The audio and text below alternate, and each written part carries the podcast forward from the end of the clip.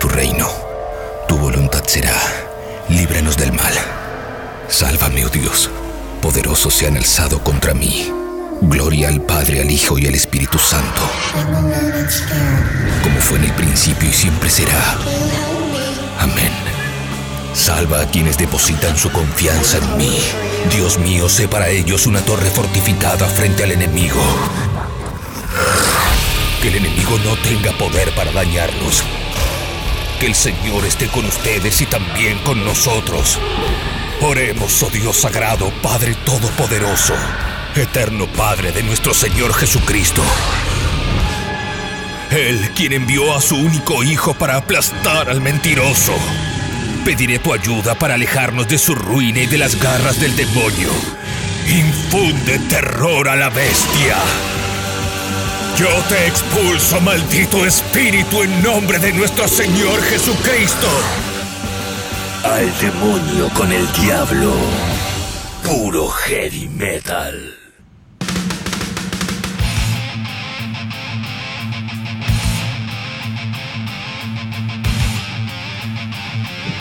¿Qué tal? ¿Cómo están? Bienvenidos, bienvenidas. Empezamos un nuevo programa como cada domingo 22 a 24 desde tabernaudinlive.com. Esto es Al demonio con el diablo.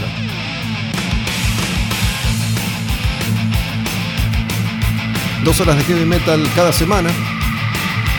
Los domingos estrenamos programa y queda subido para que lo escuchen cuando quieran.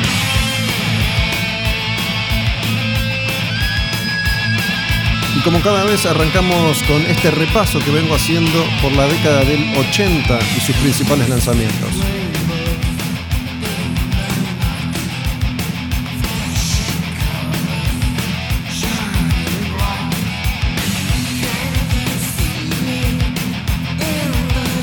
Estamos cerca de finalizar el año 1987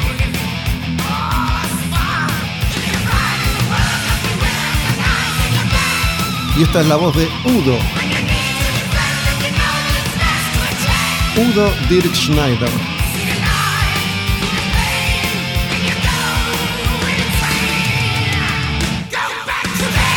Go Back to Hell se llama esta canción y es uno de los temas de Animal House, su primer disco al frente de su propia banda, después de haberse ido de Accept.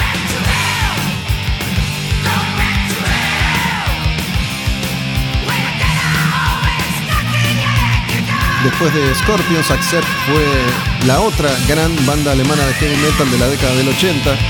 Habían llegado al éxito con Balls to the Wall. Se convirtieron en un fenómeno internacional. Sacaron un par de discos más con Udo. Metal Heart y Russian Roulette. Ese fue el último. Y Udo se iba de la banda por primera vez. Se ponía al frente de este su proyecto y en 1987 debutaba con Animal House.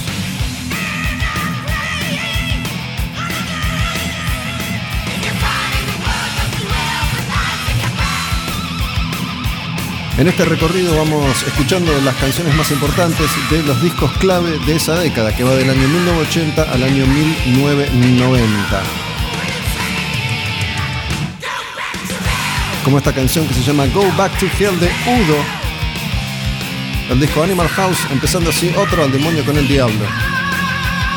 Mi nombre es Gustavo Olmedo y cada domingo de 22 a 24 voy a estar estrenando un programa desde esta plataforma, tabernaudinlive.com, que después, repito, queda colgado para que lo escuchen cuando quieran.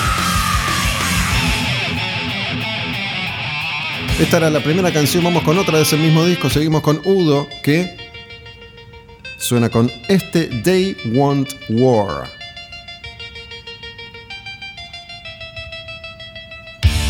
Y esa voz inconfundible, la voz de Udo Dirk Schneider.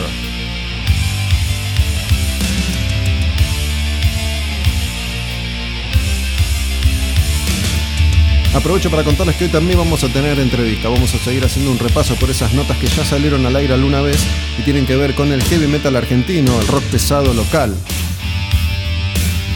cada domingo hablando con un músico en particular sobre un disco y una etapa. Hoy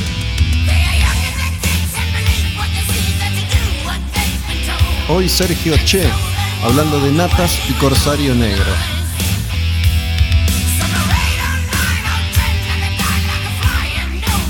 Eso va a ser más adelante, en un rato todavía tenemos bastante heavy metal por ir escuchando en el programa. En redes sociales me encuentran eh, muy fácilmente en Instagram, Olmedo Bus, las cuentas de la taberna, Taberna Odín, Taberna Odín Live, Taberna Odín Devoto. Taberna Odín es un bar, es una cervecería, está en Palermo, está en Devoto. Grabo desde Palermo. Estamos esperando que la vida vuelva a ser más o menos parecida a lo que era antes de la cuarentena para poder hacer esto, tal vez con público.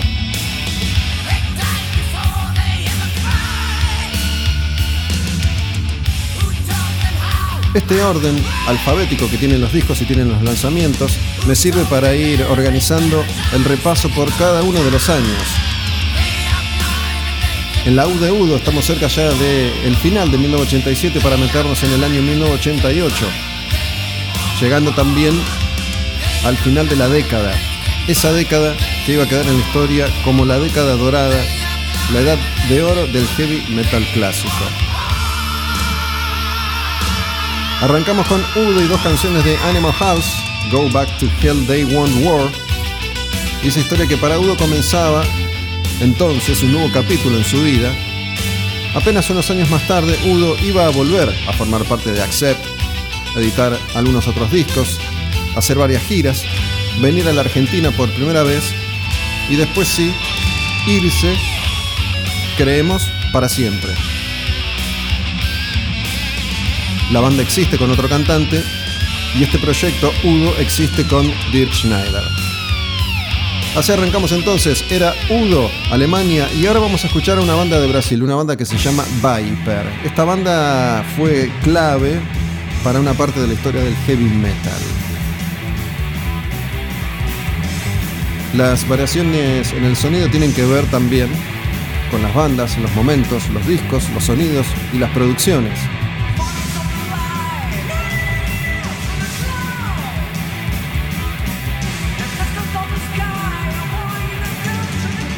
Hasta ese momento, Sepultura era la gran banda del metal brasilero, alguna que otra incursión de ratos de porao o de sarcófago desde Lander. Pero en 1987 Viper, una banda de heavy clásico, una banda de power metal, sacaba este Soldiers of Sunrise, su primer disco, el disco debut. El cantante era André Matos, que a esta altura era un adolescente de 16, 17 años con una voz increíble. Y Viper se metía con ese sonido que Halloween había diseñado. Un escalón después en la evolución del heavy metal clásico de lo que venían haciendo bandas como Maiden y Judas, por ejemplo. Esta canción se llama Nights of Destruction. Viper, primer disco, Soldiers of Sunrise 1987.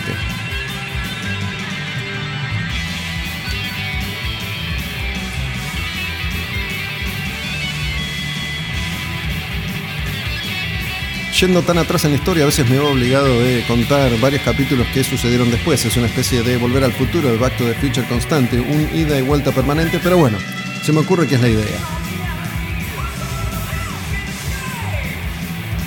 Esos hiperagudos de André Matos. En este el primer disco de Viper. Viper iba a servirle a él particularmente como plataforma de lanzamiento para lo que iba a ser su siguiente banda, Angra. Angra es la banda que realmente lo iba a llevar a André Matos a girar por el mundo entero. Y fue Angra uno de los pilares del renacimiento del heavy clásico conocido después en los 90 como power metal. Angra, Blind Guardian, Stratovarius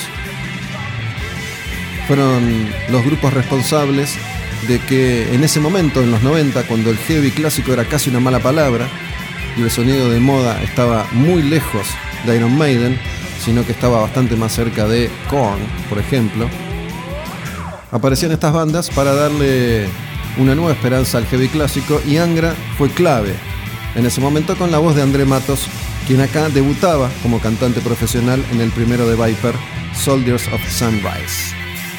Vamos a ir con una canción más de ese mismo disco de Viper. Esta se llama Nightmares. Escuchen a Viper 1987.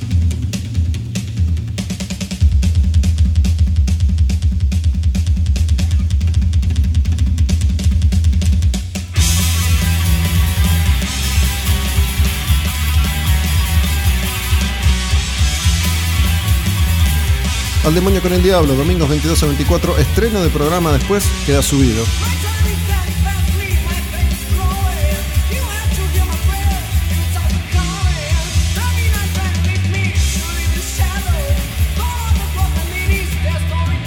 Ahí en tabernaudinlive.com pueden escuchar cada programa nuevo el domingo a las 10 de la noche. Y si están escuchando este, que es el segundo desde el regreso de Al Demonio al aire, tienen también el primero, el anterior.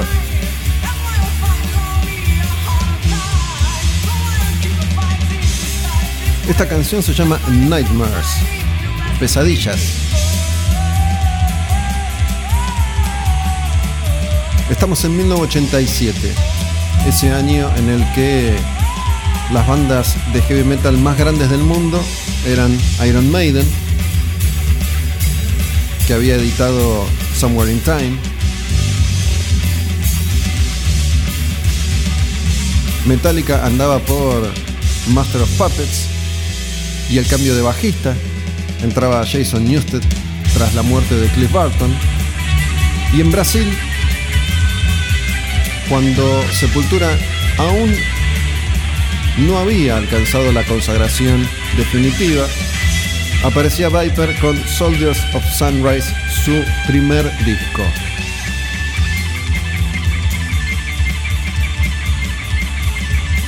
Seguimos en El Demonio con el Diablo, dos horas, dos horas y algo. Cada domingo estrenamos programa tabernaudinlive.com, presenta el regreso de este show de heavy metal y de Viper vamos a ir a otra banda, una banda que se llama Boybot, una banda muy muy interesante, una banda muy muy experimental, una banda que hizo de todo con su música, con su arte, con su estética, una banda de Canadá. Voivod, que en 1987 editaba Killing Technology. Muy metidos en la vanguardia, en la ciencia ficción, en la tecnología, en el hombre versus máquina, Voivod empezaba a dejar de ser una banda de metal recontra crudo, muy extremo, casi rudimentaria,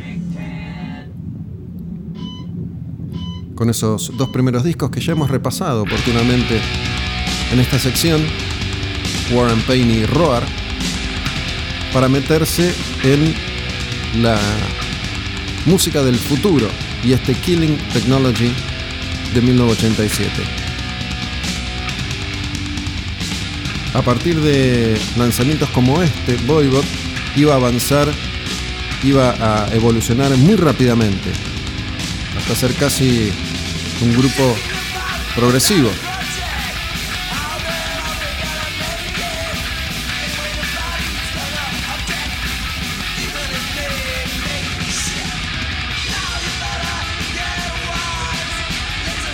Con una estética fascinante a cargo de Eway, el baterista. Hizo el arte de tapa de todos los discos de la banda desde el día cero hasta hoy. Había una historia, un concepto que unía cada una de las portadas, porque ese personaje, ese monstruo, esa máquina que aparece en eh, las tapas de los discos de Voivod es justamente el Voivod, una especie de entidad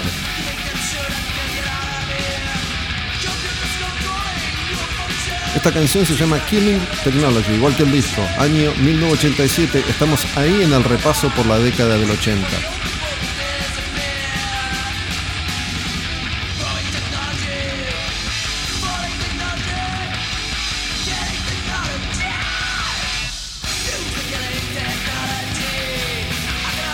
Otra de las canciones de ese disco se llama Ravenous Medicine. Es uno de los clásicos que dejó Voivod en esta su primera etapa. El disco es el mismo, Killing Technology, el año también, 1987.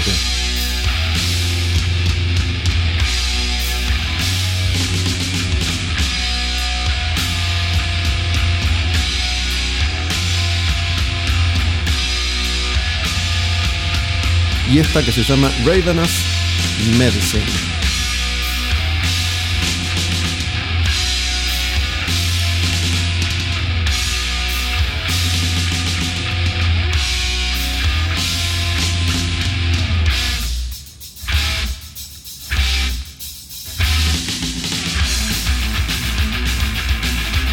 Pesar de que la música se va haciendo cada vez más intrincada y progresiva, a pesar de que el grupo empieza a mostrar gran destreza a la hora de tocar los instrumentos, el sonido de la banda, la producción sigue siendo bastante cruda, un sonido áspero. Eso iba a ir cambiando como le sucedió a casi todas las bandas de la generación, ¿no? Algunas conservaron su esencia hasta el día del juicio final como Slayer, otras como Megadeth o Metallica fueron cambiando por periodos, igual que Boyband.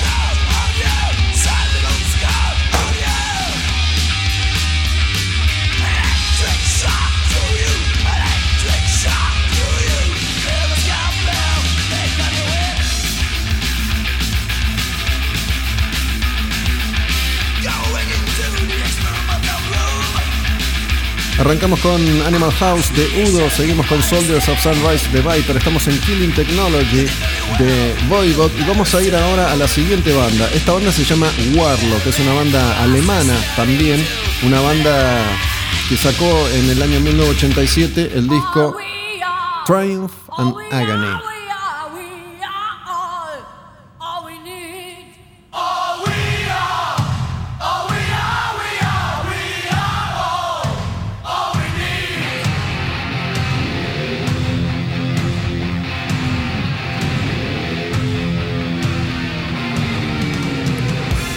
Este tema, esta canción es algo así como el Back in Black, el Trooper, el Rock and Roll All Night de esta banda Warlock.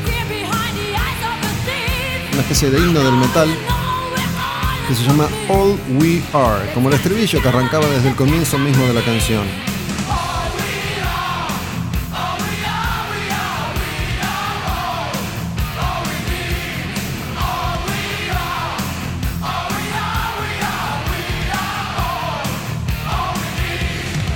Una de las particularidades que tenía esta banda, como ya mencionamos antes, cuando Warlock pasó por este segmento, era la voz de Doro Pesh. Muy pocas mujeres hacían heavy metal en esa época.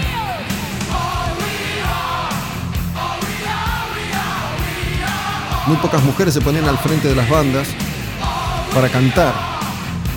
Doro Pesh fue una de las primeras, una de las pioneras en el heavy metal, junto con otras mujeres como las Girls School en Inglaterra, o Wendy Williams con Plasmatics. Y esta es una canción que Doro Pesh sigue tocando en cada uno de sus shows en cada una de las ciudades y países que visita. Warlock no, no iba a durar muchos años más iba a servir más que nada de plataforma para que Pesh se hiciera de un nombre.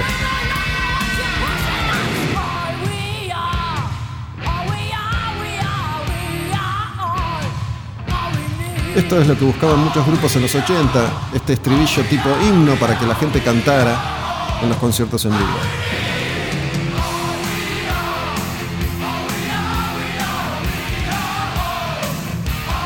All We Are se llama esta canción, estamos con Warlock desde Alemania y el disco Triumph and Agony. Otra de las canciones de ese disco es esta, se llama I Rule the Ruins.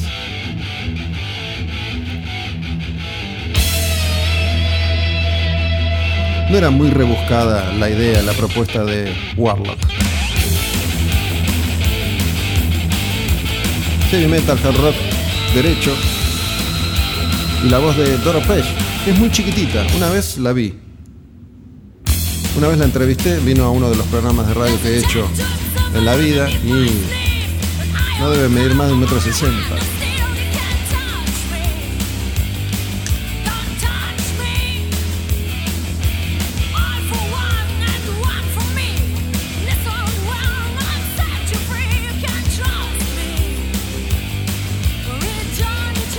Tal vez me traiciona la memoria, pero Doro, siendo rubio, una mujer bonita, no explotó demasiado la imagen de mujer fatal al frente de sus bandas, que era algo tan característico de la época en este universo de el rock and roll.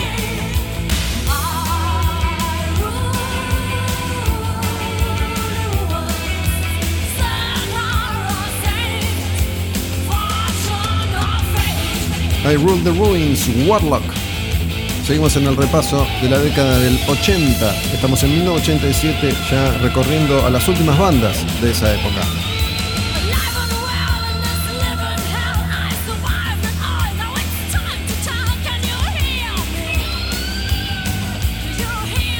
En un ratito vamos a escuchar una entrevista con Sergio Che, hablando de un clásico del rock pesado argentino, el disco Corsario Negro de Natas.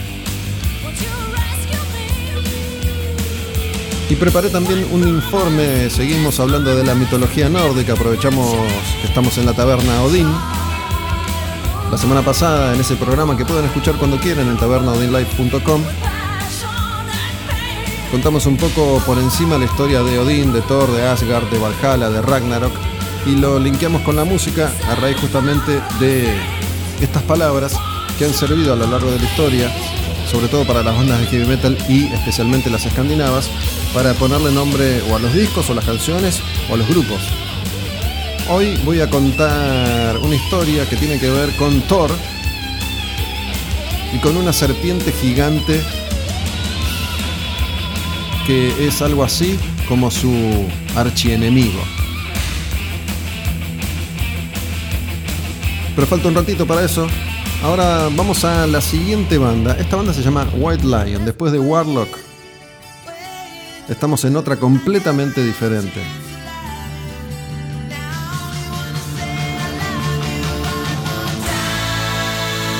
White Lion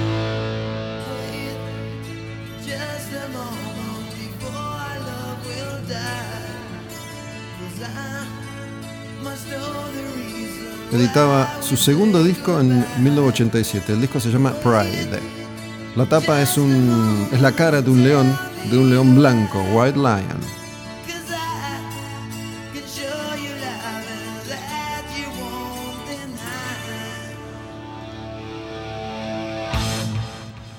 Y White Lion en 1987, sobre todo con este disco Pride y canciones como esta que estamos escuchando, Wait, iba a lograr repercusión importante, porque estamos en el momento tope de fama y fortuna de todos los grupos que tenían una imagen y una estética bien glamorosa, con chicos generalmente muy bonitos,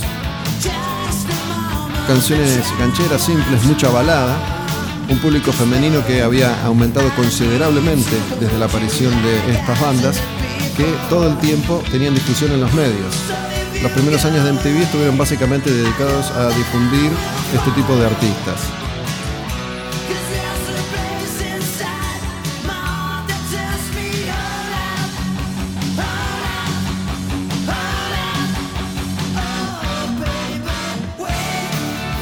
Esta banda tenía a dos músicos en particular, que eran los músicos más importantes.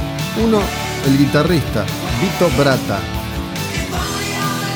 que después de la separación de White Lion desapareció de la faz de la tierra, vive, pero abandonó la música, aparentemente desencantado con el camino que le tocó recorrer a su banda después de haber sido amados, ser descartados y olvidados.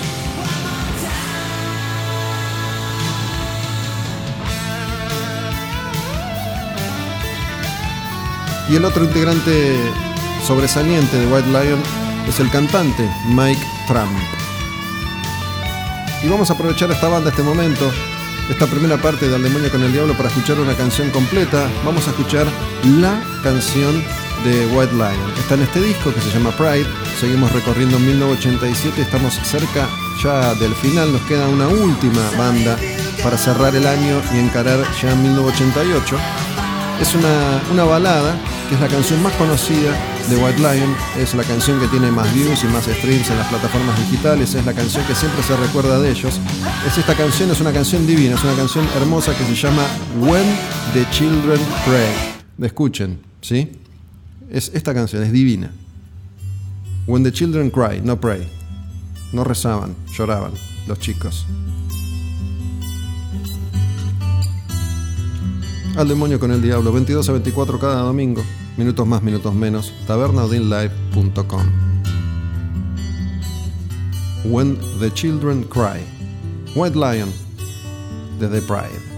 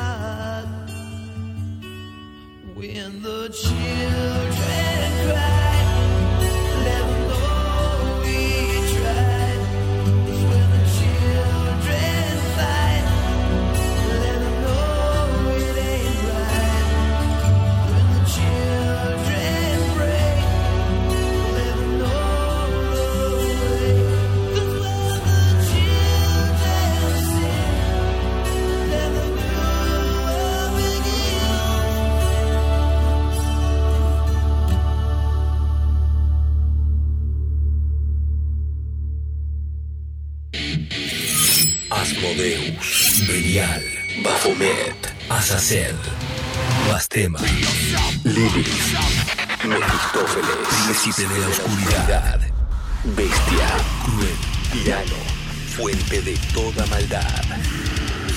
Al demonio con el diablo, puro heavy metal.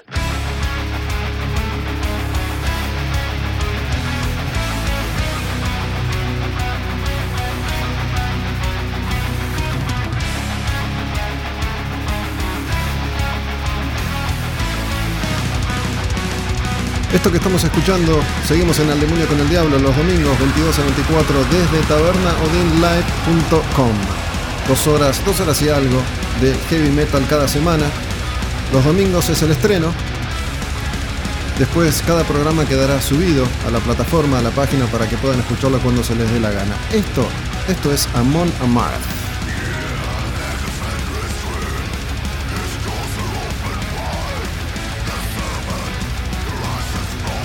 Recién, mientras seguíamos haciendo ese recorrido por el año 1987 y los principales lanzamientos discográficos de ese momento, les contaba que íbamos a seguir metiéndonos en la mitología nórdica, aprovechando que estamos en la taberna Odín. Y les contaba que iba a hablar de Thor y un momento especial de su historia mitológica. Este disco que estamos escuchando se llama Twilight of the Thunder God. El Thunder God, el dios del trueno, es justamente Thor.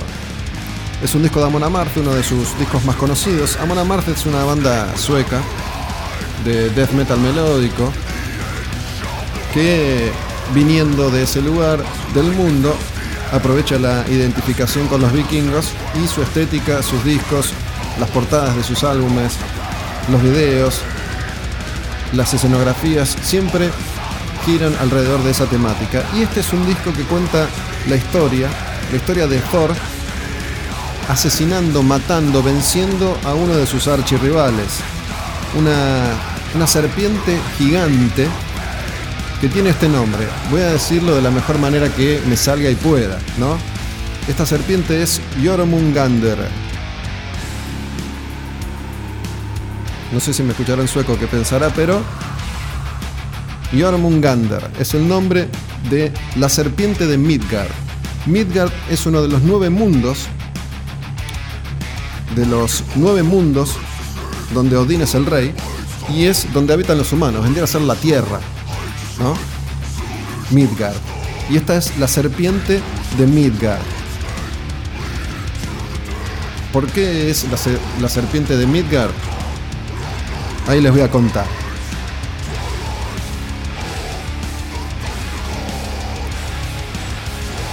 Mientras vamos a ir escuchando este disco que es una obra que se basa en esta historia en especial. Este disco para muchos es el disco clásico de Amon Amarth, se llama Twilight of the Thunder God.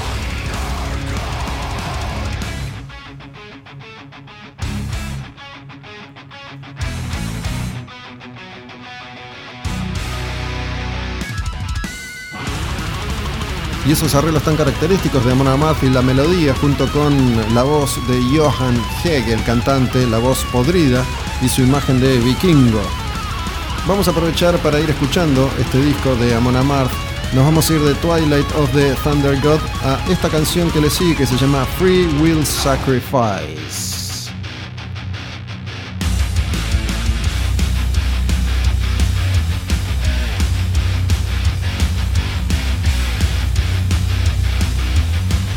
Dan ganas de agarrar el hacha y salir a combatir, ¿o no?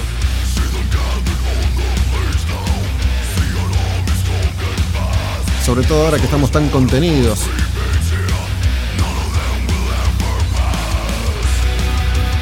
Esa es la magia del heavy metal, una música que te sirve como vía de escape para descomprimir un poco y pensar en otra cosa. Bueno, la cosa es así. Esta serpiente es una serpiente gigante que se llama Jormungander. Tiene la apariencia de una serpiente, pero en realidad es un gigante. Es hijo de Loki. Loki es uno de los hijos de Odín. Es como el hermanastro de Thor, ¿no? También es una especie de amigo enemigo de Thor. Es como un hijo adoptivo de Odín. Y es uno de esos personajes que cada tanto lucha por convertirse y pasarse al lado del bien, pero su esencia finalmente termina venciéndolo y termina siempre, acaba siempre siendo uno de los malvados. Bueno, esta serpiente es hijo de él y de una giganta, porque uno de los mundos es el mundo de los gigantes. Y Loki tuvo a esta serpiente con una giganta que se llama Angerboda. El nombre, este nombre, Angerboda, significa Bringer of Anguish en nórdico antiguo. Bringer of Anguish sería algo así como quien trae angustia, pena y dolor.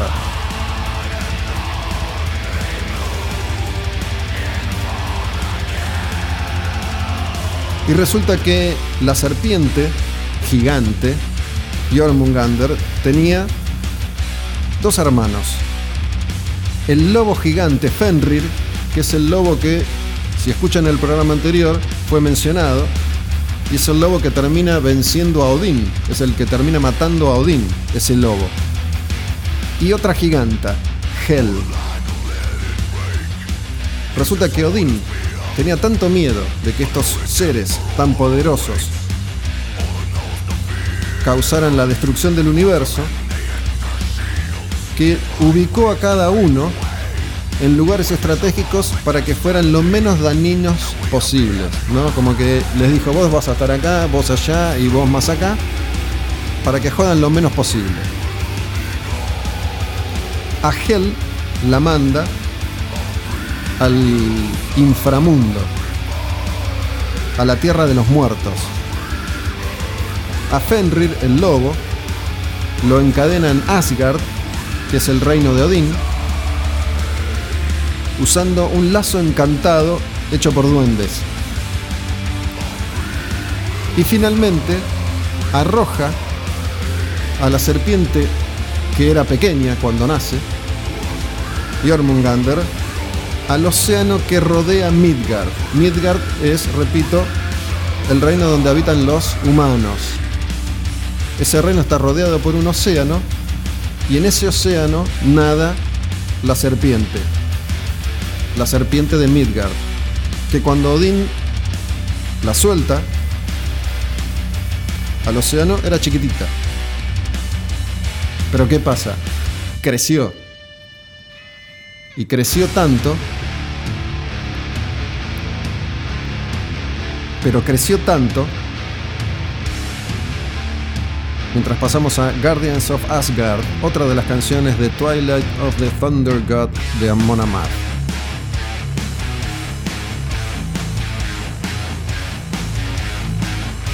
La verdad que hay que decirlo, lo repito, no estoy descubriendo nada, pero Amon Amarth es de las mejores bandas en tocar este estilo, este género. Esta cosa de la marcha, es como marcial la música, son millones de orcos avanzando y destruyéndolo todo. Bueno, resulta que la serpiente creció tanto que podía darle una vuelta completa a Midgard. Y lo que hace es morderse la cola. Entonces, de alguna forma es como que enlaza a Midgard. Se muerde la cola.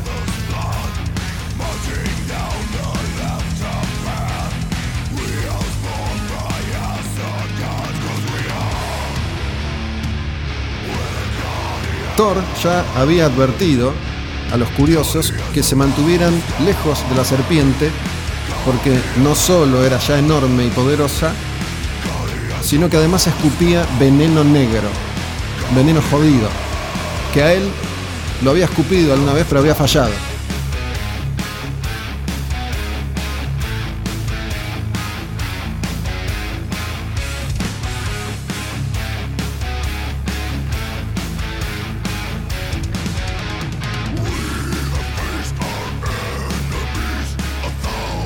El nombre, el nombre Jormungandr tiene que ver justamente con eso.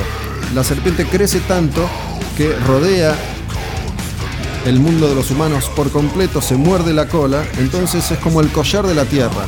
Earth Necklace, el collar de la tierra. Ese es el significado de Jormungandr. Y es como que se muerde su propia cola. Tiene estos dientes filosos poderosos que son los que lanzan el veneno negro este jodido. Su boca era tan grande que era capaz de tragar a un dios o a un gigante completo, entero.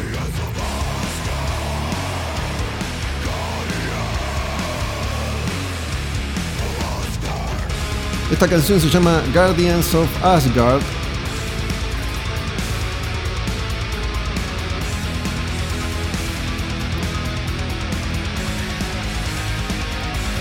Y la que viene, que vamos a escuchar mientras seguimos haciendo un repaso de este disco de Amon Amarth, Twilight of the Thunder God, es este y se llama Where is Your God? ¿Dónde está tu Dios?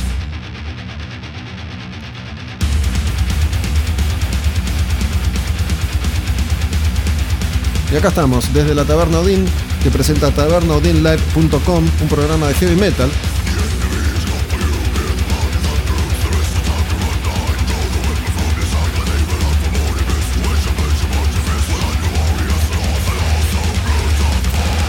¿Qué es este? El demonio con el diablo. Cada domingo a las 22 estrenamos programa nuevo, después queda colgado, subido a la página y ahí pueden escucharlo. Y acá estamos jugando a los vikingos, a Thor, a Odín, a las serpientes gigantes y al veneno negro. Esto de una serpiente tan grande que se muerde la propia cola hace que Jormungandr se asocie al Ouroboros, que es este símbolo justamente de la serpiente que se muerde su propia cola, que es un símbolo que representa un, circo, un círculo eterno. Aunque este símbolo no era común entre los vikingos, sí estaba presente en otras civilizaciones antiguas como India y Egipto. También los griegos hacían referencia a Ouroboros como la primera criatura viviente de la existencia. En la mayoría de las culturas esta serpiente, el Ouroboros, que es muy parecida en esencia a Jormungandr, representa el círculo de la vida, que no tiene ni principio ni final, es un círculo eterno, es un ciclo eterno. Simplemente lo viejo se transforma en algo nuevo infinitamente.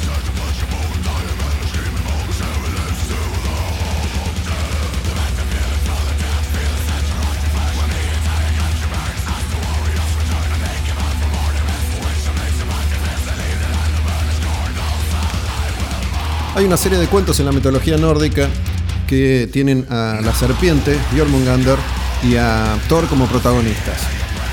Se supone que esta serpiente es clave en la guerra final del mundo, el Ragnarok, algo que ya mencionamos en el programa anterior.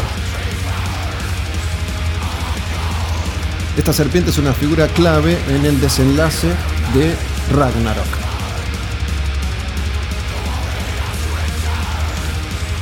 Y uno de los cuentos dice que durante una de las visitas de Thor al reino de los gigantes, en un extraño momento de paz, porque parece que había pica entre, entre los reinos de los dioses y de los gigantes, Thor va a visitar al rey de los gigantes.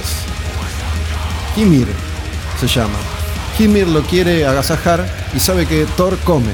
Parece que Thor comía bestialmente, como un dios. Entonces lo que hace es prepara un plato especial para él y mata a tres de sus mejores toros para servírselos a Thor durante su visita. Pero resulta que en una sola comida Thor se baja dos toros enteros. Entonces el rey gigante dice, uy, este hijo de puta, me vació la heladera, ahora qué le doy. No quería matar más toros de su propio ganado, entonces sugiere salir de pesca. ¿Y a dónde van a ir a pescar? Al océano. ¿Qué hay en el océano? Está la serpiente en ese océano.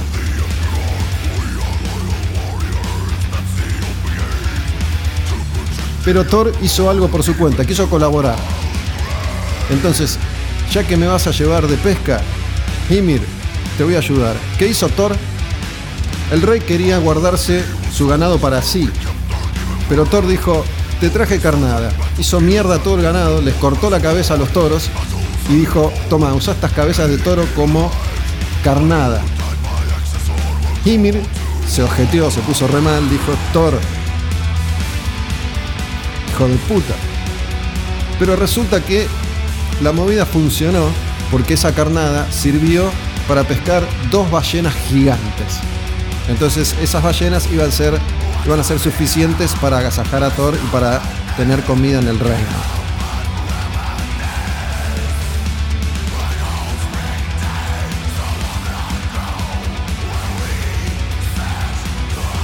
Pero ¿qué pasa?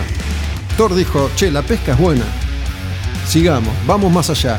Y Himmler le dice, no, no, allá está la serpiente. Quedémonos acá. Y Thor dice, no, no, vamos más allá. De alguna manera está desafiando a la serpiente, Thor. Porque dice, yo quiero pescar ballenas más grandes todavía. Ymir, el rey de los gigantes, se pone nervioso porque sabe que hacia allá es donde la serpiente se encuentra. Sabiendo que existe una profecía que enfrenta a Thor con Jormungandr y que sucede durante Ragnarok, que es la guerra final. Y le dice a Thor, mira, es jodido esto, ¿por qué nos volvemos a casa? Thor se calienta y dice, no, yo quiero seguir pescando.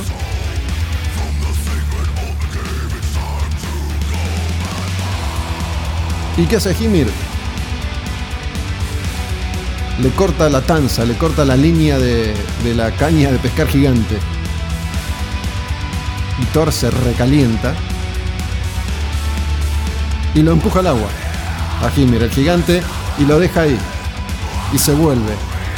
Y se supone, no se sabe, pero se supone que la serpiente se morfó al gigante. No, recordemos que tiene una boca tan grande capaz de engullirse a un dios o a un gigante entero.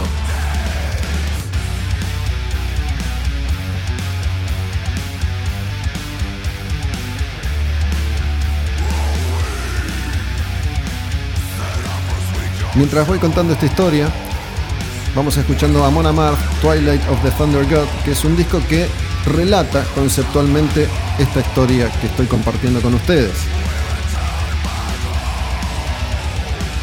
Antes del cuento final, del encuentro final, hay otro, y en este caso tiene que ver con un gato.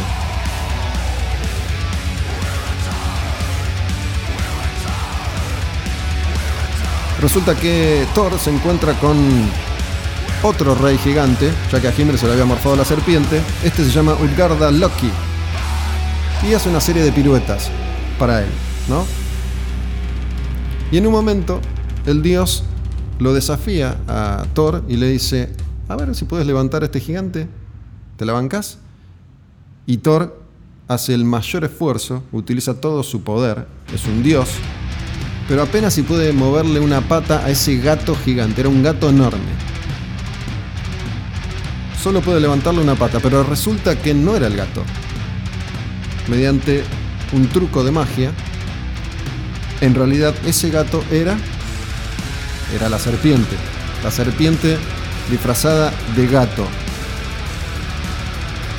Pero eso queda ahí.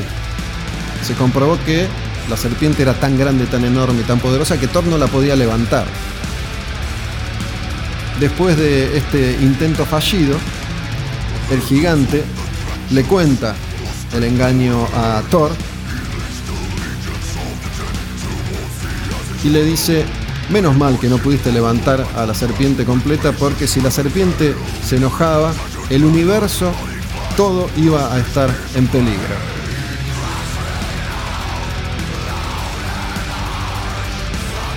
Y llegamos así a la última historia, a la historia final, que es justamente el Ragnarok, la batalla del fin del mundo, una batalla entre los dioses y los gigantes hasta la muerte, la destrucción total del cosmos nórdico. Se cumple la profecía.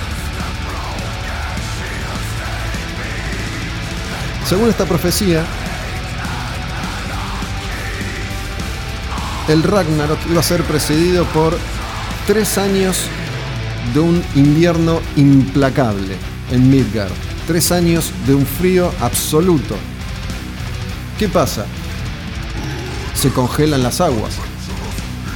¿Qué pasa? A la serpiente el agua del océano donde habitaba congelada no le gusta, no está cómoda. Este océano congelado ahora rodea Midgard, el mundo de los humanos, la Tierra, y hace lo posible por resurgir, por aparecer en la superficie. Está atrapada por el hielo. Es tan grande, tan grande que rodea la Tierra completa, que sus esfuerzos generan movimientos sísmicos en Midgard y en todo el cosmos, en los nueve mundos del reino de Odín. Finalmente, la serpiente logra liberar su cola. Y cuando su cola se libera, en ese momento preciso comienza el Ragnarok, la guerra por el fin del mundo. Estos movimientos sísmicos liberan a su hermano, el lobo Fenrir, que estaba encadenado. Este terremoto le permite al lobo escapar y queda libre en Asgard, el reino donde está Odín. Estos movimientos sísmicos, estos terremotos también le permiten a Loki escapar de prisión. Loki estaba encadenado a dos rocas con una serpiente venenosa, constantemente mandándole veneno en la piel, como un castigo a Loki por su responsabilidad en la muerte de Balder, hijo de Odín y el más querido de los dioses nórdicos. ¿Qué hace Loki cuando se libera? Obviamente arma un ejército para pelear contra los dioses de Asgard. Pelea a muerte con el dios Heimdall. Fenrir, el lobo gigante, devora a Odín.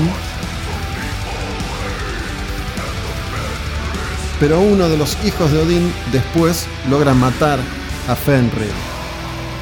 Y la batalla final es la batalla entre Thor y Jormungandr. Finalmente la profecía se va a cumplir y Thor va a pelear a muerte en la peor de las batallas con la serpiente de Midgard hasta la muerte.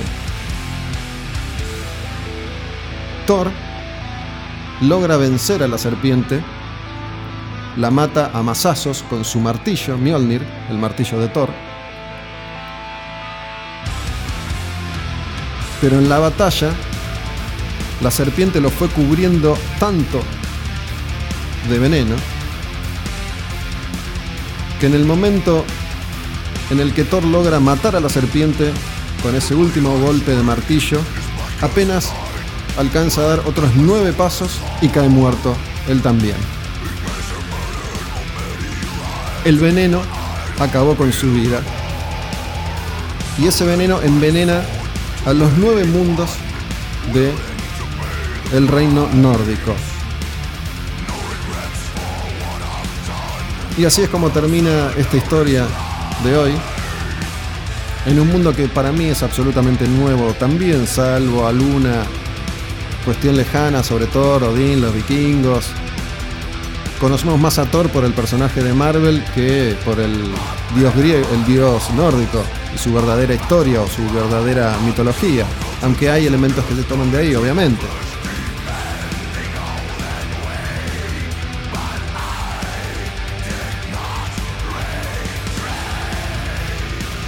Vamos a aprovechar entonces el final de esta historia para escuchar completa una canción de Amon Amarth Al demonio con el diablo.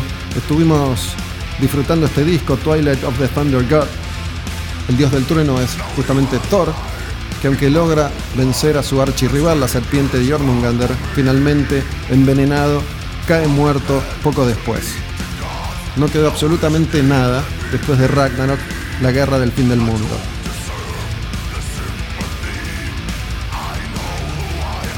Vamos a escuchar una canción que se llama justamente El héroe. Imagino que el héroe en este caso es Thor.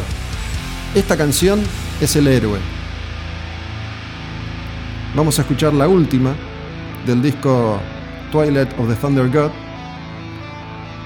que se llama Embrace the Endless Ocean.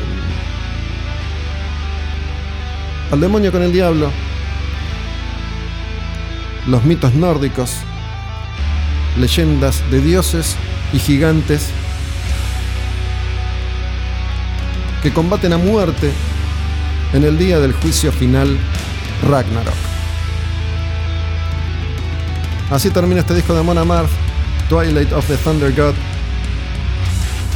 Embrace the Endless Ocean, ese océano en el que seguramente nadó Jormungandr, la serpiente gigante protagonista hoy de esta historia nórdica.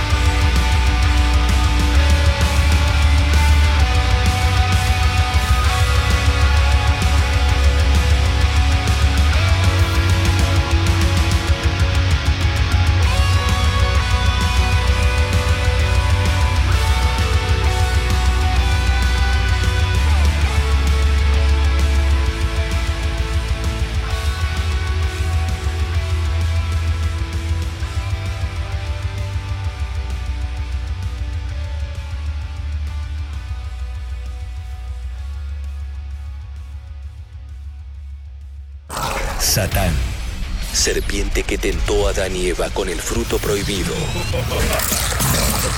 Ángel caído que aterroriza al mundo. Antítesis de la verdad. Arderá en el infierno. Al demonio con el diablo. Puro heavy metal.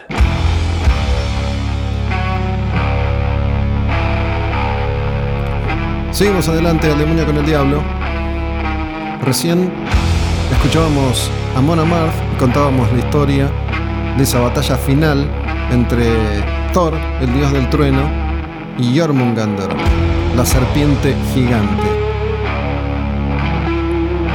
Y ahora nos metemos en otra de las charlas del demonio con el diablo. La semana pasada repasábamos la conversación con Beto Samarvide, cantante de B8, pero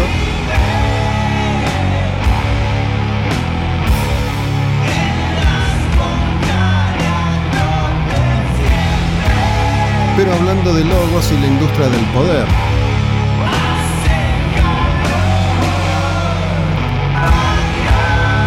La charla que vamos a poner al aire hoy es con este señor que canta y toca la guitarra acá, en esta banda, en Natas. Sergio Che. Y vamos a hablar de Corsario Negro. Este disco de Natas, que es uno de los discos más lindos de este tipo de rock argentino de todos los tiempos, es uno de mis discos favoritos de Natas.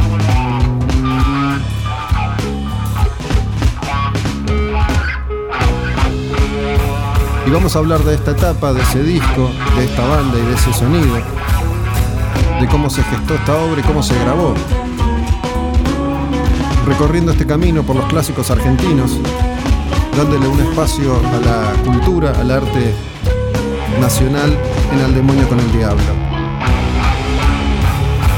Antes de poder retomar con las grabaciones y grabar nuevas entrevistas con otros músicos y músicas, vamos a ir repasando algunas de estas charlas.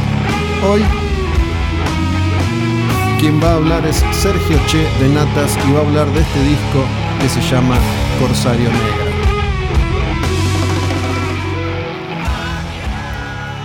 Escúchame, bueno, me, me gustó, me gustaría que arranquemos por, por esto que me dijiste recién fuera del aire cuando te llamé. Me dijiste, ¿vos sabías que Corsario Negro lo estábamos grabando cuando fueron los saqueos? ¿No? Bueno, continúa por favor con, con esa parte del relato. Hablamos saqueos 2002. Sí, 2002, eh, 2001, 2002, ya no recuerdo. Claro. Sí, la verdad que cuando me, me llamaste para, para hablar del disco Corsario Negro no me pareció una, una casualidad, me pareció más una causalidad, o sea, por el momento tan apocalíptico que estamos viviendo.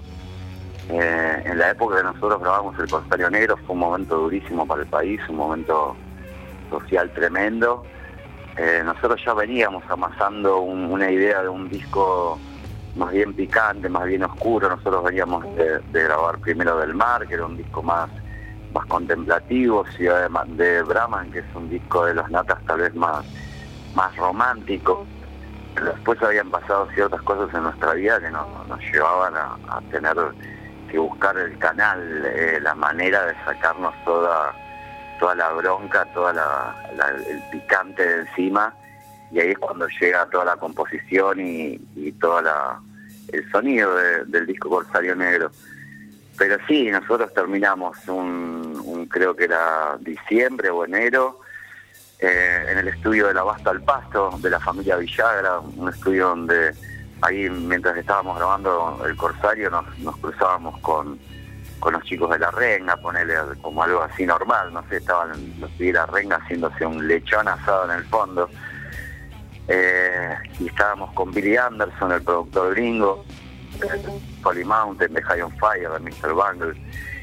Y, me acuerdo que un, salíamos un minuto adentro del estudio de, de de ese viaje que te lleva esa nave espacial donde uno está metido y salíamos a la calle y estaban todas las hordas de gente corriendo de una punta para otra, patrulleros, ambulancia, quilombo.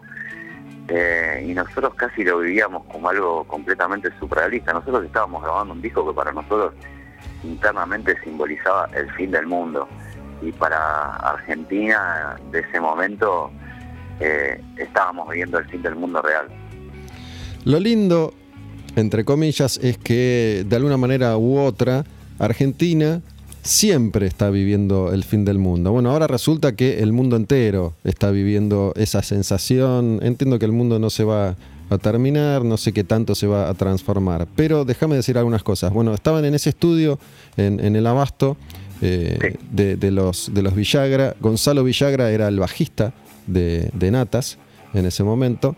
Y, mm, Estrenamos eh, a Gonza- a Gonzalo Villara como bajista en el Corsario Negro, que lo habíamos convocado hace dos meses antes y le habíamos pasado todos los temas, así de corta. Ustedes ya, ya habían hecho esta, esta experiencia por, por Estados Unidos, habían viajado ya a Europa también, sí. No, todavía, ¿Todavía no? Año, año 2001, 2002 habíamos ido dos veces a Estados Unidos. La primera a grabar Ciudad de Bramán con Dale Crover, la segunda de gira con, con Nebula.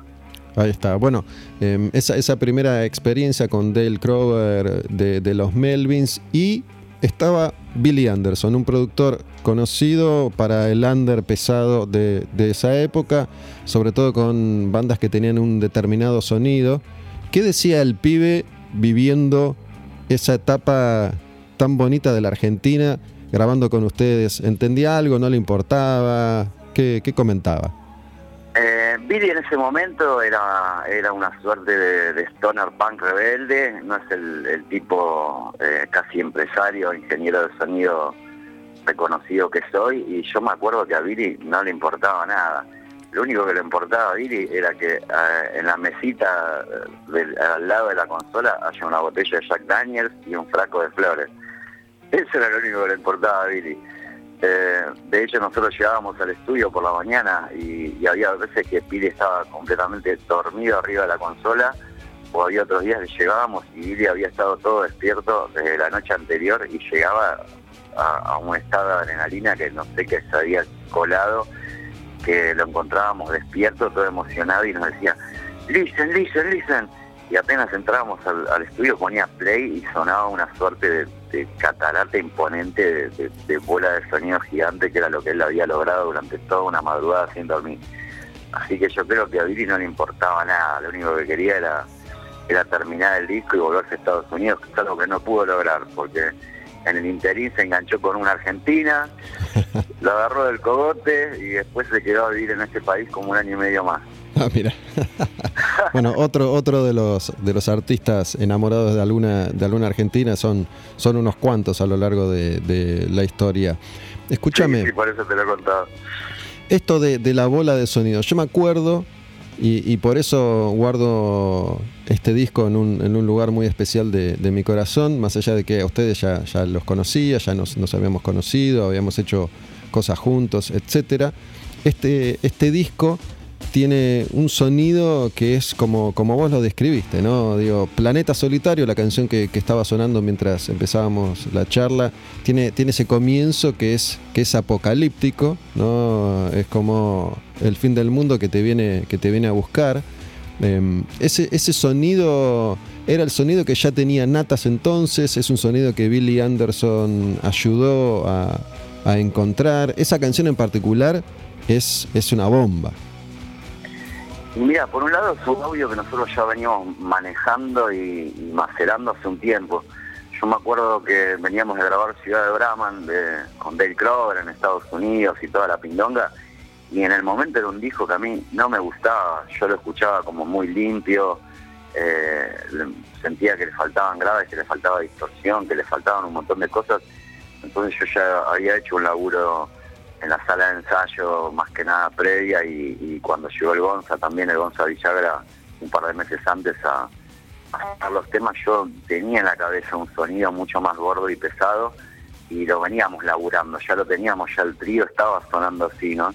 También por la elección de equipos, yo estaba usando algunos equipos de bajo para la guitarra, eh, nunca pude usar mucho, pero o sea, había tocado un poco mis equipos para que escupan un poco más de, de podri, ¿no?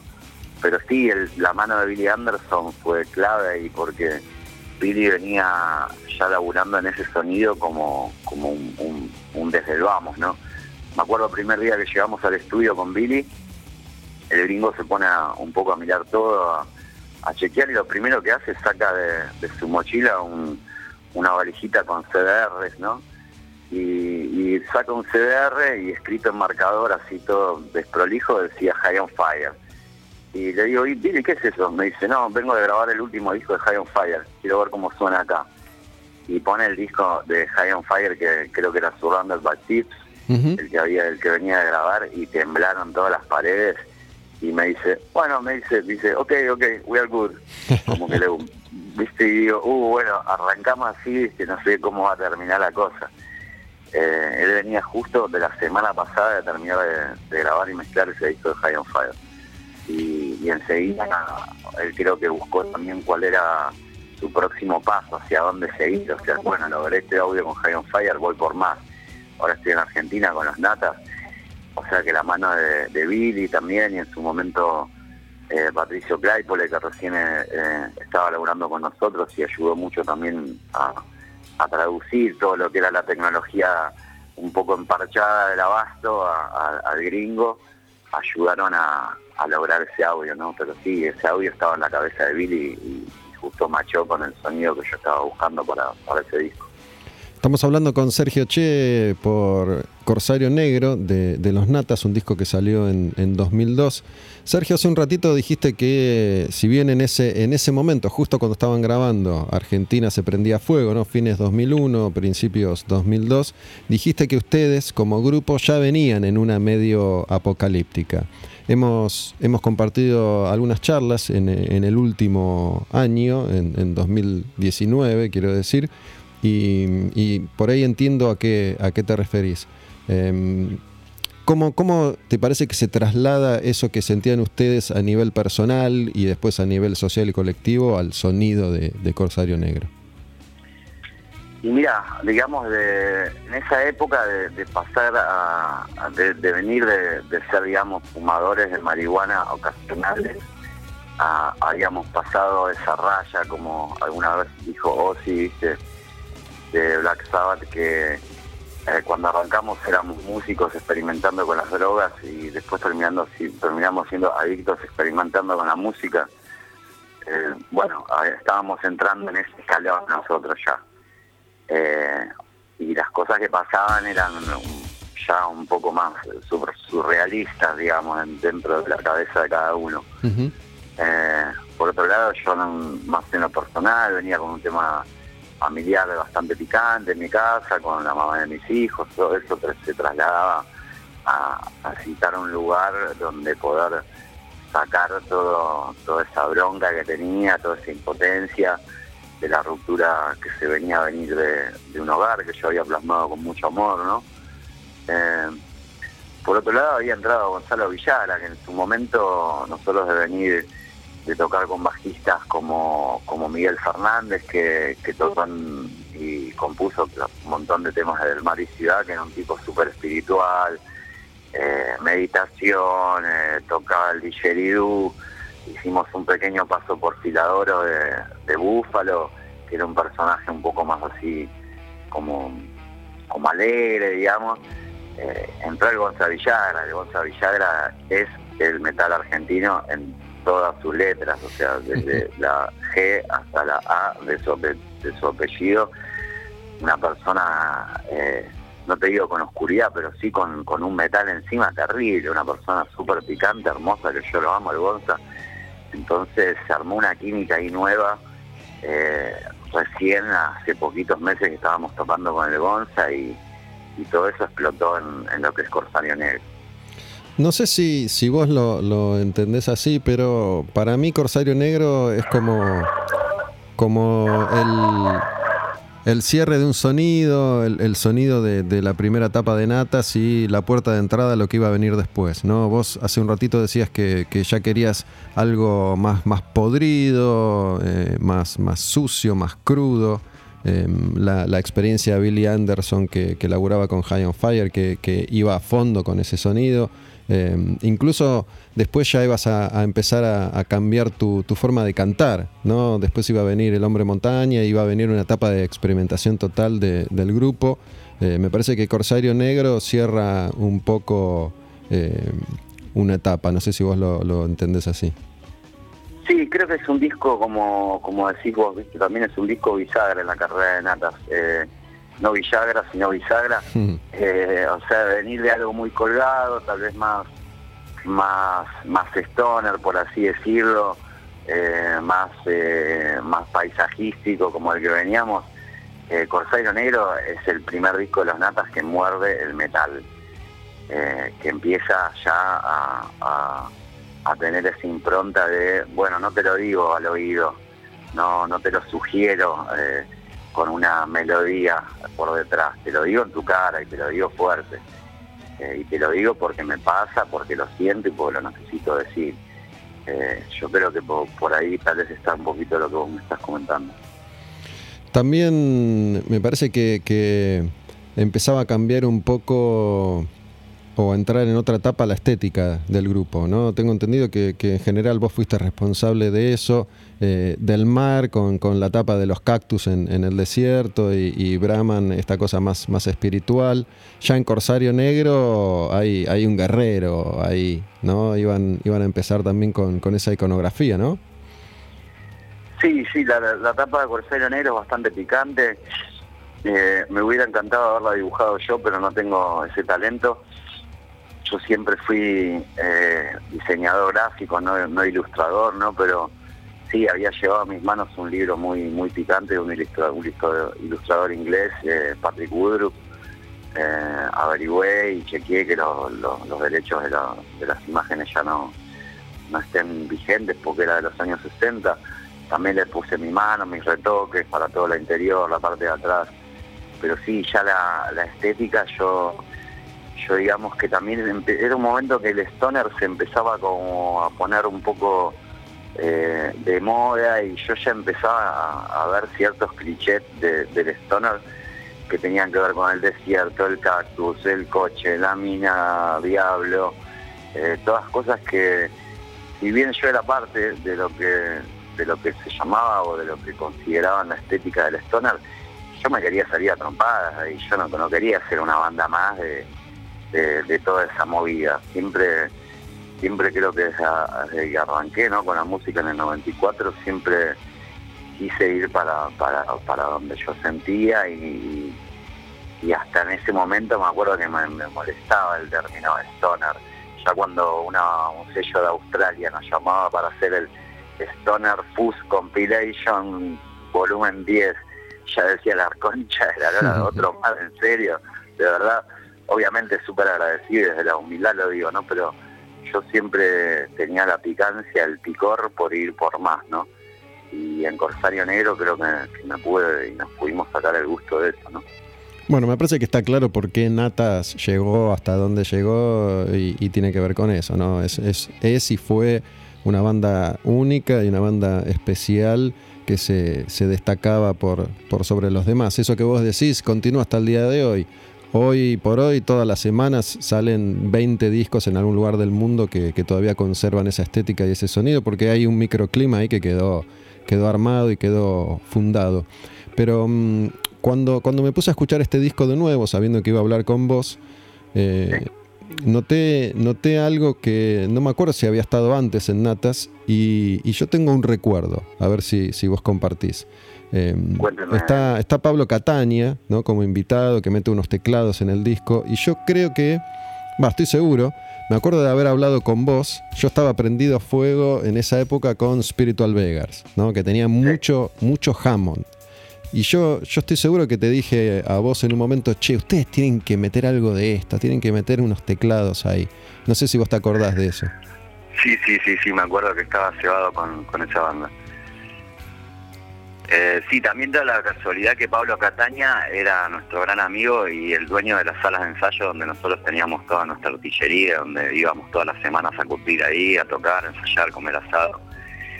Eh, y ahora ni me acuerdo en qué tema de Corsario Negro está el Hammond, pero eh, creo que tuve esa charla con vos y después nos juntamos con Pablito y un día boludeando el Gonzalo vino y Pablito se armó el Hammond y era una canción instrumental que pedía gritos un, un Hammond ahí, un, un despilfarre este, espagueti western en, en forma de Hammond y, y Pablo una persona talentosísima que venía a tocar en Temple, crack que eh, me acuerdo que fue en un día y lo metió así con todo, digamos. Leitmotiv es, es la, la canción. Ahí va, Leitmotiv. Sí, Sí. yo me acuerdo del Leitmotiv. Eh, ahora te tiro otra anécdota de ese tema. Bueno, Pa- Pablo termina de grabar el Hammond, ¿no? Casi en el proceso de mezcla. Eh, y Leitmotiv es un tema del disco justo que tiene un audio bastante diferente, ¿no? Eh, y me acuerdo que Billy lo estaba mezclando y me miraba con cara de, ¿te gusta? ¿Está bien? Y yo decía, no, no, le digo, más, le digo, más, y estaba buscando la palabra, viste, para, para describirle, ¿no? Eh, eh, y, y me sale el nombre, le digo, Great White, le digo, Billy, you know the band Great White, que es una banda re sagra del 80, viste, metalera, y, me dice, no, no, le digo, bueno, le digo, more Bon Jovi, y yo le quería explicar que quería un sonido más metal de heavy, que hard rock ochentoso para ese tema, para el sonido de tambor. Billy se me caga de risa, aprieto un par de perillas y le saco otro sonido, otro audio a las guitarras y al tambor al toque. Y ese es, eh, una, canción que se destaca apenas diferente, pero me acuerdo que, que, fue esa la, la, la referencia, Great White, Bon Jovi, viste, Eh, era todo tan gordo y tan pesado que, que, ya abrumaba. En una canción teníamos que aflojar un poco las tuercas y es en esa, seguro. Sergio, bueno, antes que nada, muchas gracias por, por esta charla, por, por recordar esos tiempos y este enorme disco de Natas, Corsario Negro. Em, ¿Recordás cómo, cómo fueron las, presentaciones del disco? Cómo, ¿Cómo fueron trasladando eso que en estudio es una cosa y que, trasladar al escenario es otra? De hecho, me parece que en, algunos conciertos eh, Pablo llegó a tocar en vivo con ustedes los, teclados. ¿Cómo, ¿Cómo fue esa etapa de, trasladar el sonido al vivo? Y tuvimos la, la suerte y, y la desgracia de, de que Billy se quedó en Argentina después de la grabación del Corsario Negro.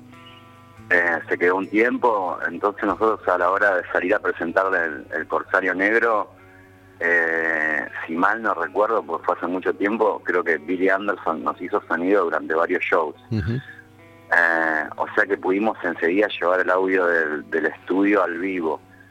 Por otro lado, Patricio Claypool, que en ese momento era, había sido asistente de grabación de, del Corsario Negro, eh, había empezado a lograr con nosotros y había podido estar atrás de cada perilla y que cada pequeño paso que Billy había dado en el proceso de grabación. Entonces, para Patricio fue creo que, me animo a decir, un gran aprendizaje poder tenerlo a Billy al lado, ¿no? y sacarle todos los yates. Así que después nosotros continuamos con Patricio ya en una relación muchísimo más, más cercana, desde la amistad, desde el cariño. Ya Patricio eh, terminó siendo un natas más, o sea, no éramos tres, los natas éramos cuatro. Y era Patricio del otro lado en la consola, eh, llevando el audio en vivo a lo que cada canción y a lo que cada disco representaba, ¿no? pero justamente Corsario no fue un disco difícil de llevar en vivo, porque el plan era justamente llevar toda la artillería que habíamos llevado al estudio y más.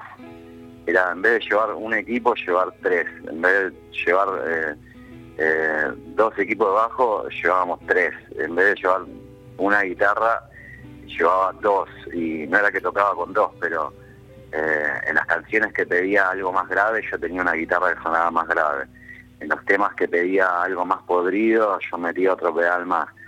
O sea, el juego era a ver cuán grande podíamos hacer que, suene el audio de los natas en vivo.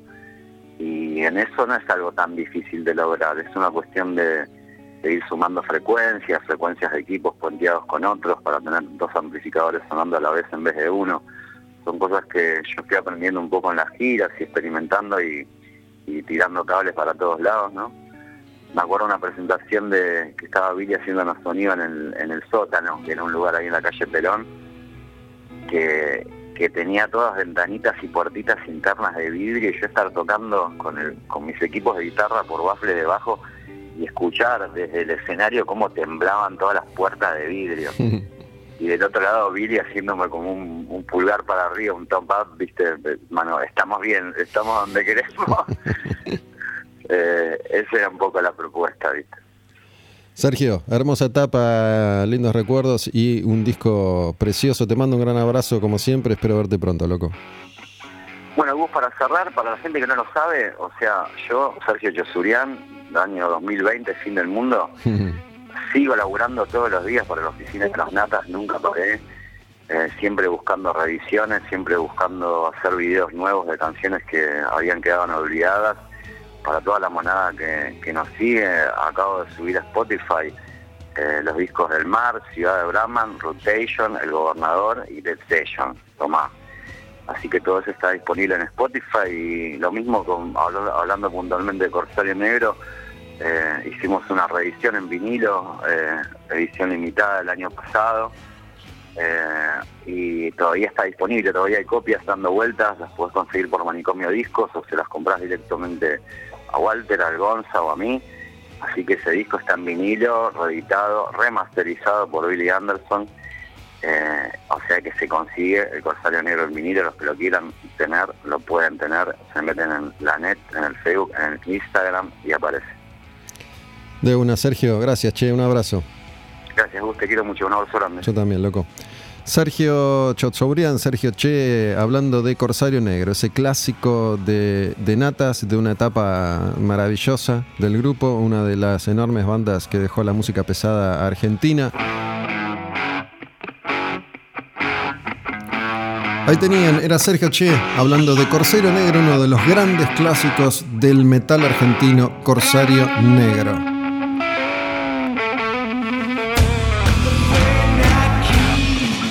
Vamos a escuchar esta canción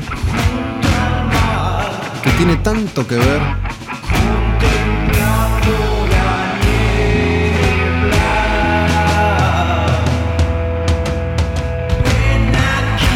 tanto que ver con el rock argentino el original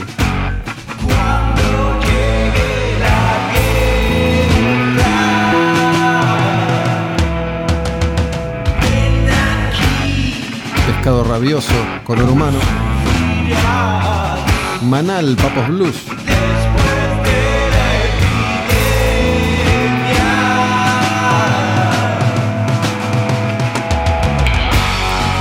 o Box Day.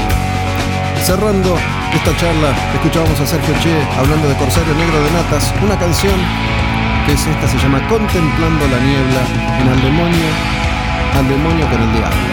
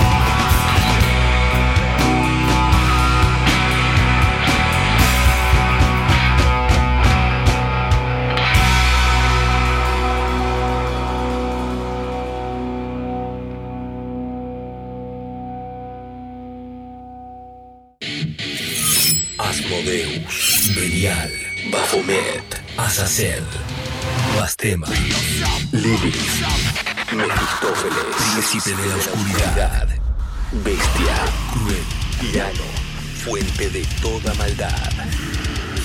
Al demonio con el diablo, puro heavy metal.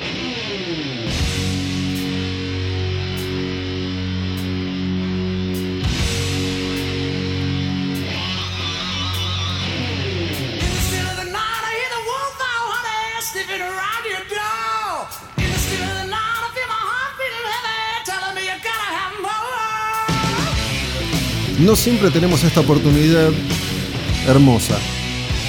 La oportunidad de cerrar un año con un disco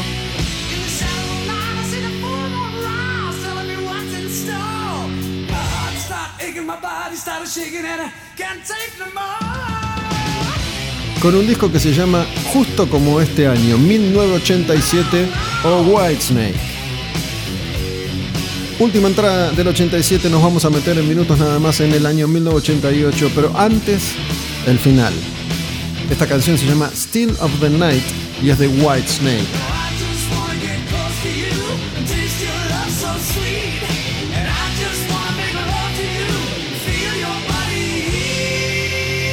Si de alguna manera Whitesnake es hoy una leyenda, una entidad, un nombre, una marca reconocida, es por este disco.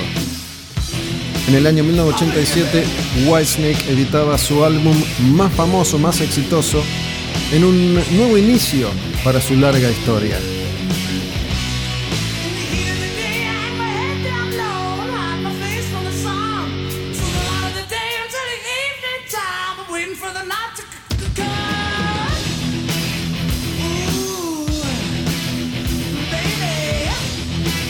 Pero este disco tiene tantas canciones. Este disco tiene tantas canciones, eso quería decir, tiene tantos clásicos que me parece que me dan ganas de escucharlas casi todas. Esta se llama Still of the Night, pero hay otra canción que también está muy buena que es esta y se llama Give Me All Your Love. Seguimos con Whitesnake, estamos cerrando el año 1987 con un disco que se llama así. Se lo conoce así, con esas dos marcas, o 1987 o simplemente Whitesnake.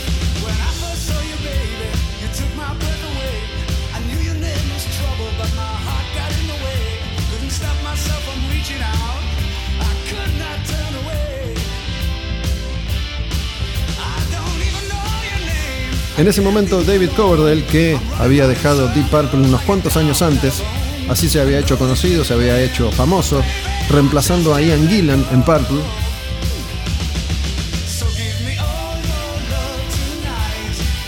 una vez que Deep Purple se termina, en 1976, tras un último disco, Come Taste the Band, con Tommy Bolin en las guitarras, David Coverdale encara un nuevo proyecto que iba a ser Whitesnake.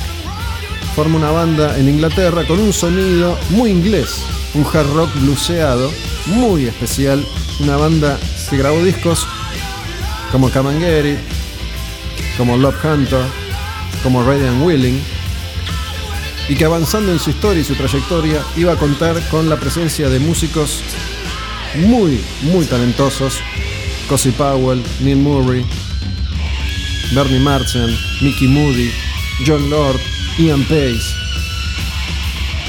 Pero a mediados de los 80 se cruza con John Sykes, guitarrista rubio, una melena dorada, muy joven, muy fachero.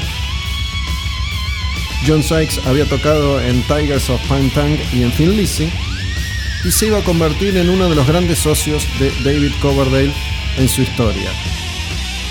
Grabaron un discazo que fue Slide It In, que salió en el año 1984. Y después Whitesnake iba a entrar en una etapa, la siguiente, la que iba a desembocar en este disco, 1987. Muchas canciones trabajadas con John Sykes que se iba a ir de la banda por empezar a tener diferencias con David Coverdale, pero iba a dejar un puñado de temazos listos para que David Coverdale se mudara de Inglaterra a los Estados Unidos, cambiara por completo su banda, su estética, su onda, le diera bola a la discográfica que le dijo, vos sabés qué tenés que hacer, vos tenés que cambiar tu imagen. estamos en un momento en el que las bandas que reinaban eran Poison, Motley Crue, Warrant, Def Leppard, bandas de músicos más jóvenes que él, que todavía era muy joven, pero ya tenía 30. Entonces, cambia su estética, se viste diferente, se maquilla, se tiñen todos el pelo rubio, todos claritos. Usan maquillaje, una imagen mucho más glamorosa a toro con lo que pasaba en Estados Unidos. Y curiosamente el truco funcionó. Regrabó algunos temas que no habían sido tan exitosos como con este disco 1987. Y gracias a todas estas canciones, como por ejemplo esta otra que se llama Bad Boys, escuchen este temazo que es Bad Boys. Seguimos recorriendo el disco Whitesnake de Whitesnake.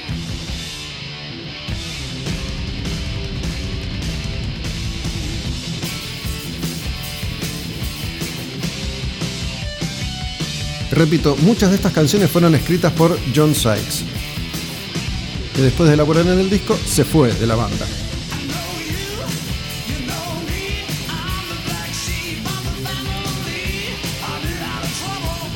¿Quién empieza a tocar en Whitesnake? Bueno, es una especie de seleccionado con lo mejor que había en el mercado de músicos famosos. El guitarrista iba a ser Vivan Campbell, que venía de tocar en Dio. El bajista iba a ser Rudy Sarso, que venía de tocar en Quiet Riot y Ozzy Osbourne. El baterista iba a ser Tommy Aldrich, que también había tocado con Ozzy. Y el otro guitarrista iba a ser Adrian Vandenberg, que venía de una banda llamada Vandenberg, un músico holandés, que después de John Sykes iba a ser él el gran socio de David Coverdale durante mucho tiempo. Pero en esta etapa del grupo, las leyendas iban a ir y venir. En un momento estuvo también Steve Vai tocando la guitarra con Whitesnake en esta era. En esos dos discos clave de Whitesnake en esa etapa, su etapa más exitosa. Me refiero a este, 1987, y a Slip of the Tongue. Pero si hay una canción que llevó a Whitesnake a lo más alto, si hay una canción que hizo de Whitesnake una leyenda, una de esas canciones que todavía suenan hoy, es esta, es una balada, es la balada, es la canción de Whitesnake y se llama Is This Love. Esta es la que iba a explotar. Con un video, en ese momento David la tenía atadísima. Había una chica, una modelo más o menos conocida en esa época, Tommy Keaton, que es la que protagoniza este video y alguno más, y es además la mujer de David en ese momento.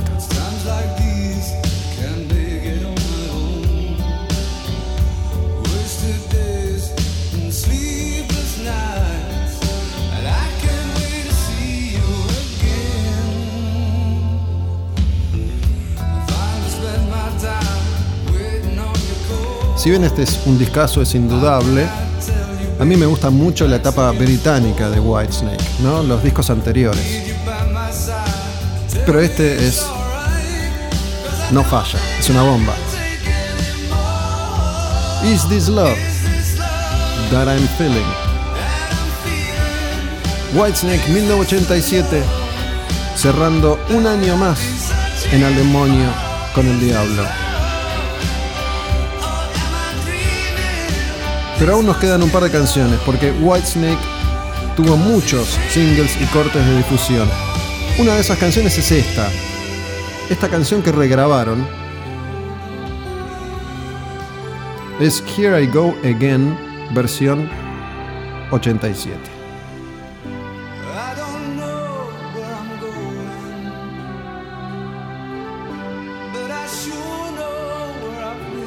La versión original había sido un hit.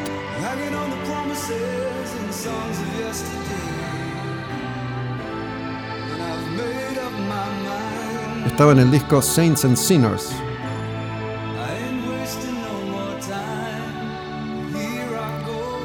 editado unos años antes, y para este 1987 la regraban y explota.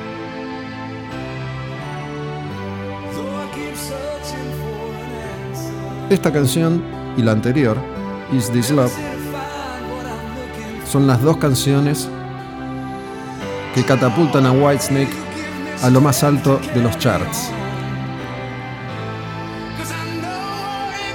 Este comienzo melódico que explota justamente ahora.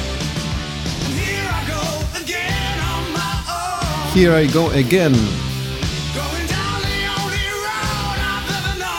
Siguiendo por el camino que he conocido siempre. Nací para caminar solo. Aquí voy otra vez. La historia de David Coverdale tal vez. Que finalmente lograba tener ese ansiado mega éxito con este disco Whitesnake 1987.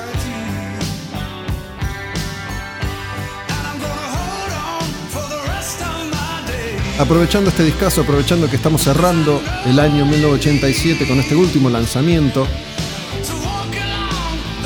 y vamos a meternos en instantes nada más en el inicio de 1988, en lo que es el tramo final de este Al demonio con el diablo. Olmedo Gus, Taberna Odin Live, Taberna Odin, las cuentas en redes sociales, para que estén al tanto de qué es lo que pasa con este espacio. Presentado por Taberna Odin en la plataforma tabernaodinlive.com.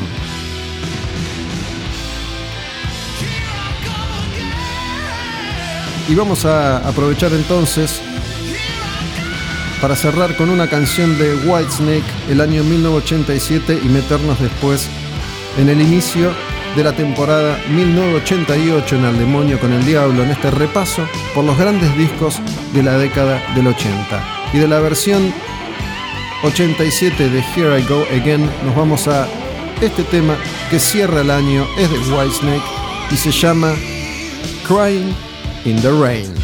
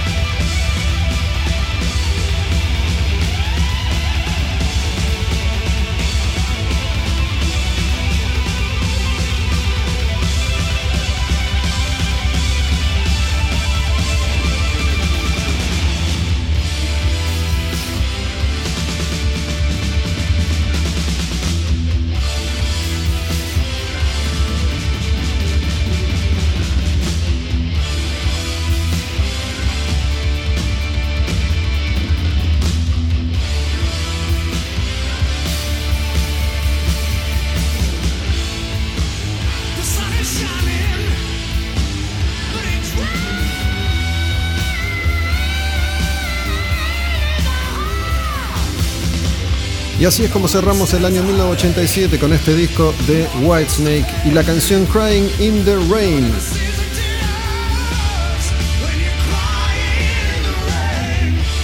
Habíamos arrancado en 1980, hace ya unos cuantos meses, en otro espacio. Retomamos en este, cerramos un año para dar inicio a otro. Cerramos con Whitesnake y ese clásico del 87 y la canción Crying in the Rain. Y nos metemos en el año 1988 con ACDC.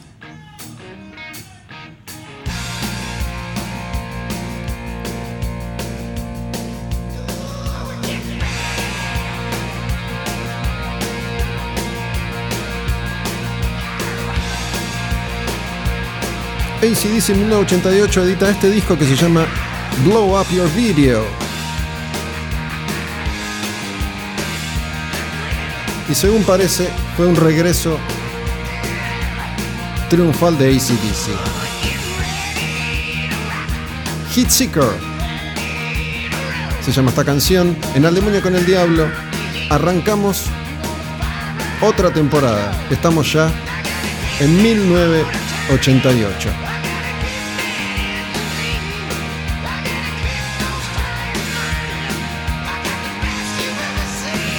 ¿Por qué digo que iba a ser un regreso a las grandes ligas? Porque curiosamente la década del 80, la década de oro de este tipo de música, de hard rock y de heavy metal, tal vez para ACDC no fue la mejor década. Si bien arrancaron justamente en el año 1980 con Back in Black, una bomba atómica, el disco de rock más vendido de todos los tiempos, un clásico tras otro, el disco que iba a transformar a ACDC en la banda de rock más grande del universo. Después iban a sufrir una serie de, entre comillas digo, traspiés. ¿Por qué entre comillas? Porque así funciona el mundo de la música. Lo he contado a medida que iban avanzando los años y que iban avanzando los discos de ACDC. For Those About to Rock, gracias al coletazo que todavía trae a Back in Black, funcionó muy pero muy bien, especialmente esa canción For Those About to Rock. Pero el disco no estaba tan bueno como Back in Black. Y después, sí, con Flick of the Switch, Fly on the Wall y Who Made Who, la banda iba a tener una especie de bajón. A mí Flick of the Switch me encanta. Fly on the Wall me parece interesante. Who Made Who es un, invento, no es un disco. Tiene una canción nueva, algunos clásicos. Se hizo para una película. Y este Blow Up Your Video con esta canción Hit Seeker vuelve a mostrar a un ACDC un poco más armado. Si bien tampoco es un disco nuevo propiamente dicho. Tiene un par de canciones nuevas, un par de canciones viejas, mucho que se grabó en esas sesiones y no quedó en el disco. Alguna alguna canción antigua que rescataban. Pero dejó un par de hits. Uno es este, Hit Seeker. Y hay otra canción en ese disco que se llama That's the Way I Wanna Rock and Roll.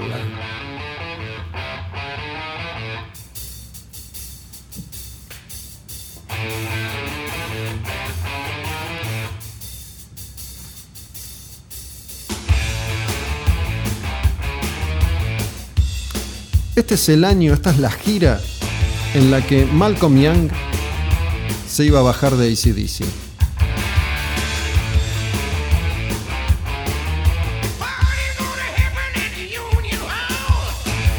En el año 1988, Malcolm Young,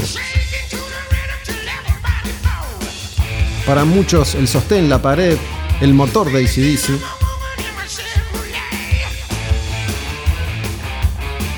dijo, muchachos, me bajo, necesito internarme en un centro de rehabilitación porque si no el alcoholismo me va a matar. Malcolm Young arrastraba una pasión por la bebida desde hacía ya unos cuantos años. Recordemos que Bon Scott, el cantante de ACDC, que también era alcohólico, murió por complicaciones con la bebida. Bon Scott, después de otra noche de juerga, se quedó dormido en su auto. Ese auto estaba estacionado en la calle. Resulta que hace un frío terrible en la calle. Y Bon Scott se quedó dormido, sumando ese frío, se ahoga en su propio vómito. Y Malcolm Young dice, si yo no me bajo ahora voy a terminar igual. Entonces Malcolm Young durante un tiempo se baja de ACDC y su lugar es ocupado por el sobrino de los Young, Stevie Young. El mismo que estuvo tocando en esta última gira cuando Malcolm Young, debido a una grave enfermedad que terminó con su muerte hace poco, tuvo que bajarse esta vez para siempre de ACDC. Pero esto sucedía en el año 1988, ya estamos eh, recorriendo ese momento de la música pesada en Al Demonio con el Diablo. Estamos en Blow Up Your Video, ACDC y That's the Way I Wanna Rock and Roll.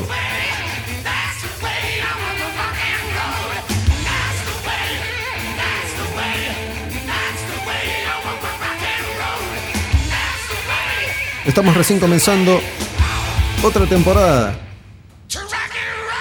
That's the way I wanna rock and roll. ACDC desde Blow Up Your Video 1988 ha comenzado. Tenemos un largo camino entonces hasta que finalmente lleguemos al 89 y después el final con 1990. Pero todavía falta un rato y faltan unos cuantos discos, unas cuantas bandas por ir escuchando, por ir descubriendo. A este Blow Up Your Video a esta canción, That's the Way I Wanna Rock and Roll de ACDC, le vamos a pegar esta otra banda que se llama Anthrax, que en el 88 sacaba el disco State of Euphoria. Y esta canción, que arranca así, pero va subiendo, va acelerando, va aumentando su intensidad. Se llama Be All End All y Anthrax, una de esas bandas que le había cambiado la cara a la música pesada junto con otras como Metallica, Slayer y Megadeth, entre tantísimos otros grupos de la generación thrash metal.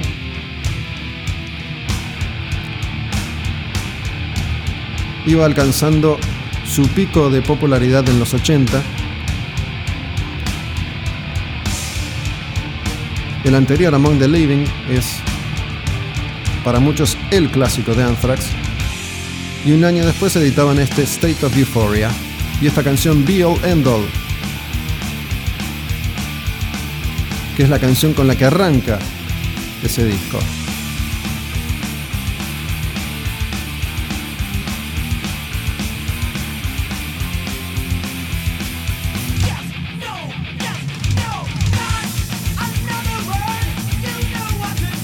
Estamos en el mejor momento de la banda, prendida a fuego, formación clásica. Cuando habían logrado además una imagen propia, se habían corrido un poco del estereotipo del heavy metal y para State of Euphoria le habían metido mucho color, mucha bermuda, mucha onda playera, mucha estética cómic, una onda skateboarding, toques de humor en sus diseños, en sus remeras, en las tapas de sus discos.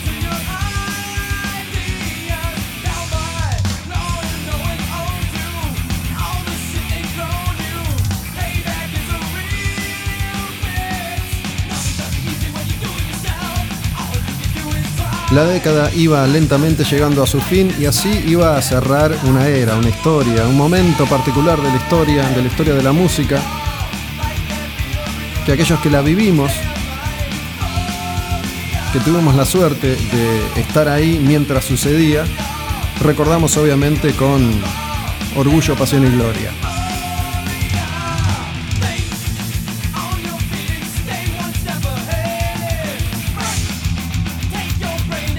Otra de las canciones de Anthrax y State of Euphoria es esta que se llama Out of Sight, Out of Mind, una canción más de ese disco del año 1988.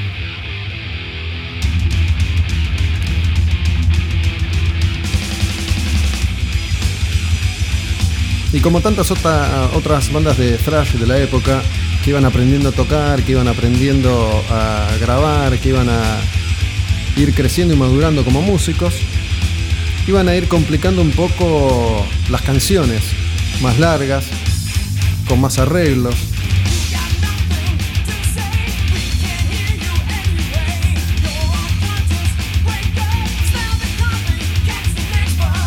con más riffs.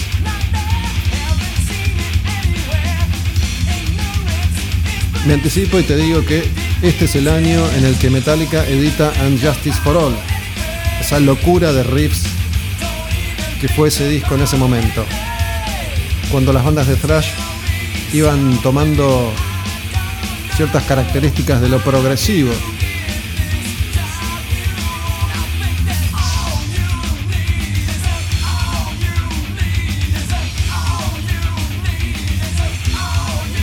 Estamos llegando ya al final de otro Al Demonio con el Diablo. Hemos recorrido dos horas de música pesada, dos horas de heavy metal. Una vez más les cuento que cada domingo a las 22 subimos un programa nuevo que queda después colgado en tabernaudinlive.com para que puedan escucharlo cuando quieran, on demand. Pero los estrenos, los estrenos son en este horario de los domingos, un horario clásico y clave para el heavy metal en la radio.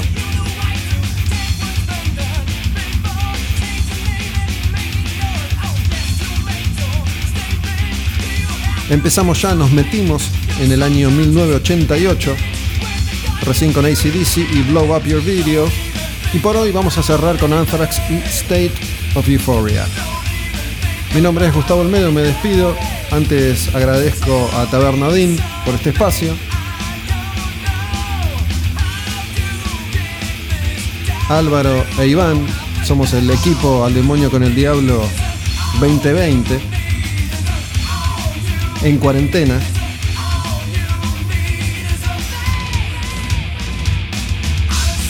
Y vamos a cerrar con una canción que fue muy popular en su momento, que es un tema de una banda francesa que se llamaba Trust.